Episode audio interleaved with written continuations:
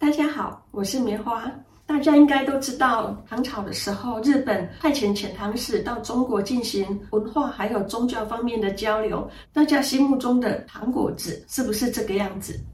其实这些东西是和果子，但却不是糖果子。很多人认为草字头的果是日文汉字，其实并不是的。中文也有这个字，它它是果的异体字，只是我们现在比较少用。果这个字形是奠定在唐朝的时候。在《乌明内居抄》里面有看到，它有八种糖果子的记录，但是其实真正的话，并不只有这八种糖果子，大部分是油炸的，但是并不能代表说唐朝的点心大部分都是油炸的。其实它的材料的话很单纯，因为当初遣唐使他要回日本的路上，其实是有点艰辛波折的。它只能带能够供应日常饮食所需，而且是容易携带、不会腐败的油炸物，就很符合这样子的条件。早期的话，这主要是用在祭祀，因为它毕竟是比较稀有的东西。《无名内居超》是在平安时代，它跟第一次遣唐使所带回糖果子的年代，其实它是比较接近的。但是问题是，它没有留下其他的讯息，只有名字。那《集古图》里面，它有这八种。糖果子的外形，但是吉古图的著作年代是在江户时代，江户跟奈良时代，它中间有几百年，接近一千年的时代差距。在吉古图里面，它的来源其实是很复杂，它有画出碧螺的形状，但是碧螺的话，跟之前唐朝只要是。用面皮卷起来，里面包馅，两边开口的，用手拿的食物，它就是碧螺。但是在吉古图里面的碧螺，并不是这个样子，而是这样的形状。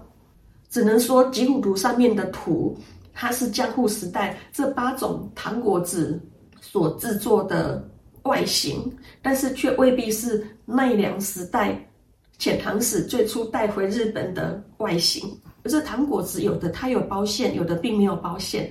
那这个馅料呢？它一般是是包栗子、柿子还有杏，然后再加上甘草，把它放到里面。但是它为什么没有放糖呢？因为当时的糖是很珍贵的。遣唐使虽然有从唐朝带回的糖，但是它的量很稀少。糖是用来治病，并不是用来做点心的。而当时日本他们所用的糖，它用干葛。还有淀粉提炼出水仪，也就是接近麦芽糖这样子的东西。但是干葛其实这个食物也是很稀少的，所以一般人的话，其实他是吃不起的。除了祭拜以外，它也是出家人的日常饮食用的，所以它是可以填饱肚子的东西，并不是点心。一般会认为这八种。当初由遣唐使带回日本的糖果子，大部分已经失传，只剩下现在京都的清净欢喜团，它还有当初团喜的一些外貌。那既然吉古图它是江户时代所做的，那有没有可能其实它不是那种样子，也不是那种做法？因为中间已经经过了几百年的时间。但是不管糖果子它原本是什么做法，它都不会是上升果子的做法。因为上升果子它的含糖量是很高的，当初遣唐使带回去的糖很稀少。做上升果子的白凤豆是在明朝的时候，也就是日本的江户时代，由西班牙人还有葡萄牙人传入日本。所以不管当初的糖果子是什么做法，它都不会是现在上升果子的做法。这个碧螺它很像某一种食物，大家猜到了吗？就是哆啦 A 梦喜欢吃的铜锣烧。因为它一样是这种两片扁平嘛，只是后来的它的材料不一样。因为糖果汁毕竟是一千多年前的东西，那当时的物资还有生活习惯都不一样。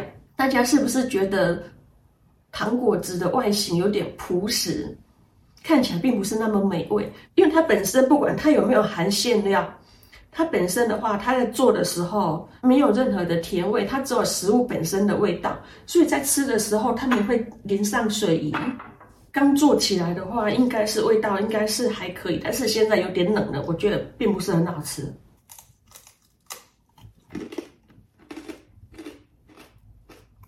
那团喜的话，因为它里面毕竟是有包馅，所以外皮是比较薄的。那吃起来的话，比较不会觉得那么硬，因为像我现在放冷了，我会觉得造型做的稍微有点粗的糖果子就变得很硬，比较没那么好吃。那团喜的话，因为它本身里面有馅嘛，所以外皮是比较薄的。那吃起来的话，就觉得还可以，外皮还是很酥脆。大家如果要自己试做糖果子的话，把它做的小一点，会比较好吃。那吃吃起来的感觉呢，我觉得它有点像卡里卡里，就是如果外面裹的调味粉多一点的话，就有点像那种味道。今天的内容就到这里，喜欢的话记得一键三连哦。大家如果有其他想知道的古代料理，也可以在留言或是弹幕中告诉我。我是棉花，我们下次见。